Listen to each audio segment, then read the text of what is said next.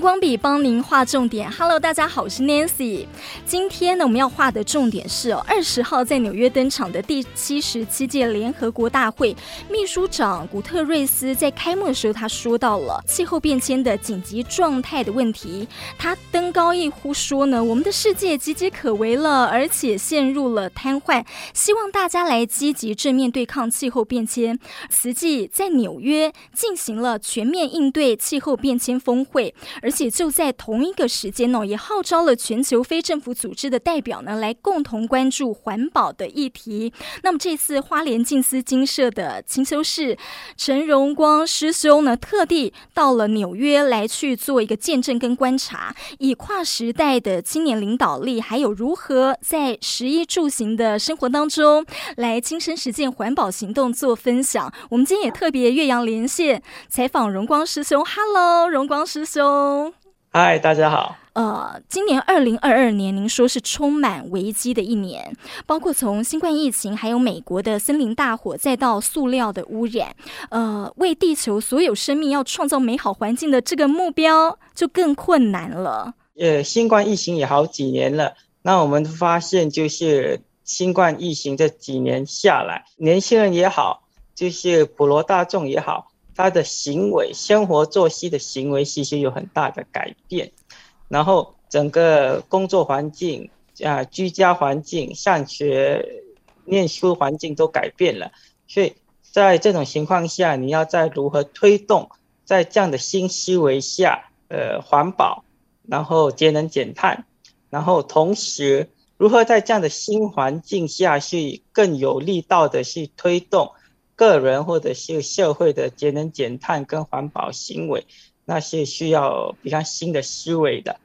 可是全球各地就是天灾还是继续的发生，所以它一样是刻不容缓的。可是整个社会的生活环境在改变，所以现在变成更具挑战的，在鼓励跟落实。节能减碳跟环保这一块，呃，其实我们也发现到这几年来，大家就是容易去呃有恐惧的心情啊，焦虑的心情。但您说，其实呢，呃，我们是可以正面来去面对的。然后我们要跟大自然和谐共处，这个观点是因为我们这一次在纽约的峰会就提到这样一个名词，叫 climate anxiety，就是对气候变迁具有那一个焦虑感。啊对，然后就刚好就是我去年在实际大学就跟年轻人互动的时候，我们通过问卷，的确是发现近四百份的问卷，就十大的年轻人回馈多，他对未来就是地球的发展其实是感，其实是感到不安的。我们也发现，就是说年轻人其实知道全球暖化，他也知道气候异常。他也知道天灾等等，然后他也对他的未来，他也对环境的未来感到焦虑。可是他不晓得如何做，或者是他知道如何做，他改变不了他的行为，做该做的事，所以就焦虑感就发生了。嗯，对。然后我们就是要思考说，好，那既然有这样的情况，那实际这这么多年来，我们在推动。衣食住行，节能减碳，低碳生活。那如何把这个理念跟这个行为更能够聚焦的介绍给年轻人，然后让他们能够身体力行的落实在他们的生活中，改变自己，改变环境，那也减少对气候变迁的焦虑感。所以，我们从呃食衣住行这方面，其实呃可以做一些呃改变，然后呢就可以减少焦虑感。您可以举个例子吗？就这几年，我们实行干部们对年轻人的生活方式跟生活形态有比较了解，然后想从他们的能够接受的方法去切入，让他们更了解实际在衣食住行上在进行的各种生活减碳的方式，所以有跟他们讨论过，所以我们就把它聚焦在上人有一句静心语嘛，嗯，就叫见苦、知福、惜福、造福。我们就分这四大步骤去带着年轻人，通过他们能够接受的方式，带他们进入这个衣食住行的节能减碳的生活，艰苦知福，惜福造福，所以还是一样回到十善。我们先带着年轻人去访视，去机构关怀，去监狱关怀，先让他们知道说，世界上有人比他们过得更不幸，让他们了解说他们自己其实是呃幸运的一群。歌福的话，带他们去环保站，让他们看到说，其实老菩萨们在做分类，呃，环保回收物一车一车的来。那你自己只要随手的一个动作，真的能够对环境有一定的帮助，就让他们知道说，你的福气应该是从这边开始的。然后。第三个步骤，见苦克服，惜福。然后这个就习性们想到很特别的方式，他们就找了，真的是认同实际理念，在落实素食、落实节能减碳生活的呃歌手或者是艺人，到学校来开讲唱会，通过明星效应，让年轻人更能够接受。而往常的实心活动，可能就四十位、五十位的同学。可是学生们办了讲唱会，能够来四百位同学，让他们直接听到，其实他们可能心目中的偶像或者是认同的偶像，在落实节能减碳生活中，一样都是能够在生活中做到，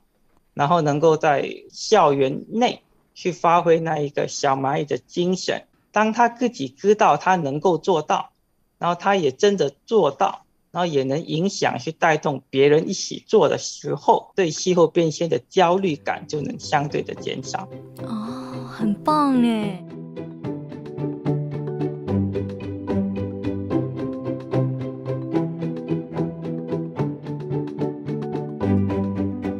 而且你们是用一个蛮贴近年轻人的一个做法哦，呃，甚至还邀请他们的偶像，然后名人，然后借由这些呃名人呢，他们自身的一个做法，然后希望能够带动年轻人一起。那您也倡导说简单生活，对不对？就是说生活更简单的话，其实呃对于心灵安定啊啊、这等等都有一些效用。另外，您这次还分享到说，哎，有一个是不是叫碳排放还碳足迹记录的？这个 app，这个就比较特别。这个是跟大林学院林明南副院长一起合作的。就是我们发现，要改变一个人的行为，其实你真的到问了社会大众，他都知道。比如说，多走楼梯、少搭电梯，对身体好，对环境好，可是他都做不到啊。很多时候我们都知道，可是你要去了解是背后什么因素。能够让他愿意改变行为，所以我们就呃使用了就是行为科学理论上常用的，就是计划行为理论，去了解说一个人如果他要改变他的环保行为，到底是什么因素最能够影响他？所以我们发现，哎，你对他对这个环保行为的态度影响力不高，因为。台湾人对环保意识其实认知很高了，都知道，可是做不到。然后你觉得说，呃，社会影响力，可能你旁边的亲朋好友都在做，会不会带动你一起做？我们发现，哎，有有一定的带动效果，可是效果不是很强。那为什么？就是因为环保很多时候是非常，可能在台湾社会相对比较个人。那我在家里到底水龙头开的大还是小？我灯关啊、没用时有没有关？那是你个人行为，你你的同事看不到，你的朋友看不到，所以他那个社会影响，那个互相影响的力道有，可是不多。那我们发现其实什么情况最能够影响一个人去改变他的环保行为？我们发现可能就旁边周围的人。带动他真的去做，做出来给他看，以德领众的行为模式，你周遭的朋友或者是主管，真的就带动啊，自身在做，在例行节能减碳的生活。个人看到，哎，我朋友做到，我主管做到，然后我自己也发现其实并不难，也能做到。当他觉得其实并不难，我也能做到这个。主观意识的改变，只要这个改变，他就更愿意、更容易的去改变他的环保行为。然后这个我们在台湾的医疗界对医护人员跟相关的医疗人员做问卷调查后发现，就是主观意识的改变最能够改变他的环保行为，所以所以才通过这样，呃，跟大林学院合作开发啊，他们开发了这样的 APP，我们通过就是主管们带动，我们一起来记录每天的呃节能减碳生活，每天的碳足迹。也在从中加了几个特定的一些呃亮点，例如说让每一个人知道哦，你今天走楼梯不搭电梯能改能减多少碳，你今天使用环保筷没使用免洗筷，你能够减少多少碳排放，然后每一天每一天的记录，你跟你个人做比较，而不是跟别人做比较，那这样下来三十天的。下来看你的行为改变是否有改善，所以我们很简单的就是发现，就是的确在大林学院这样三十天过来之后，就是其实到了第十五天，参加的那三百多位同仁的环保行为就已经有非常显著的改变，然后到了第三十天都一直维持着这样的环保行为。我真的觉得很棒哎，因为呃。你看哦，现在有这个 app，然后每个人身上如果都有的话，那我每天记录，我每天都看得到我的成果。那看到了成果之后，自己就会觉得诶，蛮开心的。然后这个其实会驱动自己说呢，诶，那我就要呃天天去行动这样。那我看到你们的成果就有。到比方说两百六十九名的这个医护人员哦，你们做的一个研究，这些人呢，他们三十天平均每天呢，他们可以节省二氧化碳一点八二万公斤。对，所以呃，一个人呃做也许不多，但是集合了像你们针对了两百六十九名的这个医护人员哦，呃，就可以看到呢，这个呃成果是蛮大的。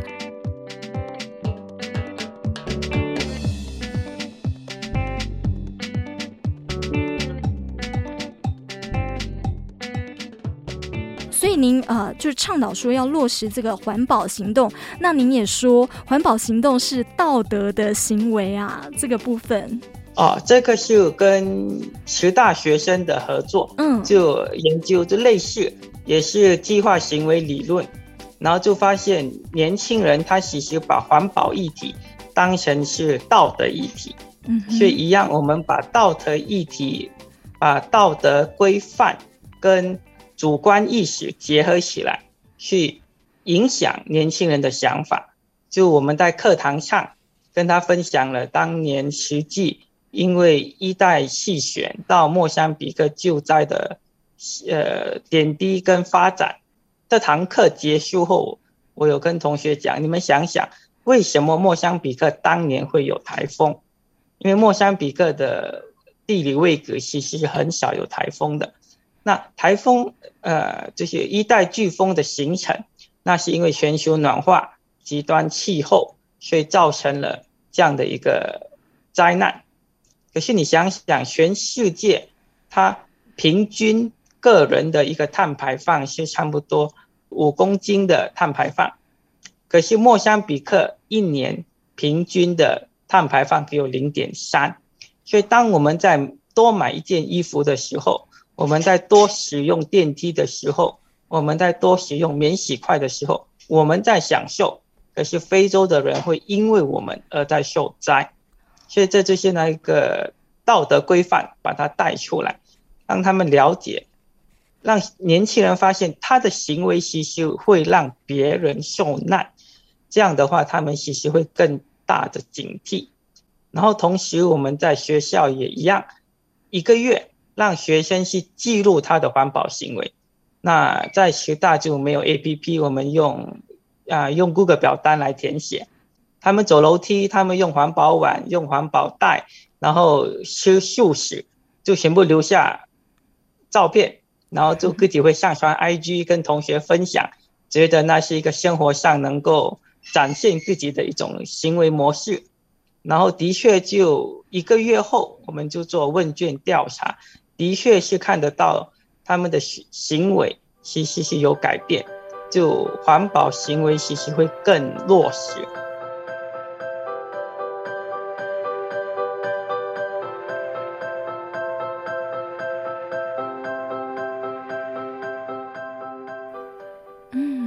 所以你们把呃知识、态度还有行为去把它连在一起，因为最后其实呃就是要去亲身实践，这个是最重要的。所以呢，呃，大家凝聚共识之后，就会采取行动。也像上人说的，就说我们只有减少物质的需求，呃，实践自爱，培养对他人还有环境的热爱，才能够真正来解决气候变迁的危机。今天真的非常谢谢荣光师兄哦，也是百忙抽空来接受我们的这个岳阳连线的专访，谢谢你，感恩。好，感恩大家，感恩菩萨。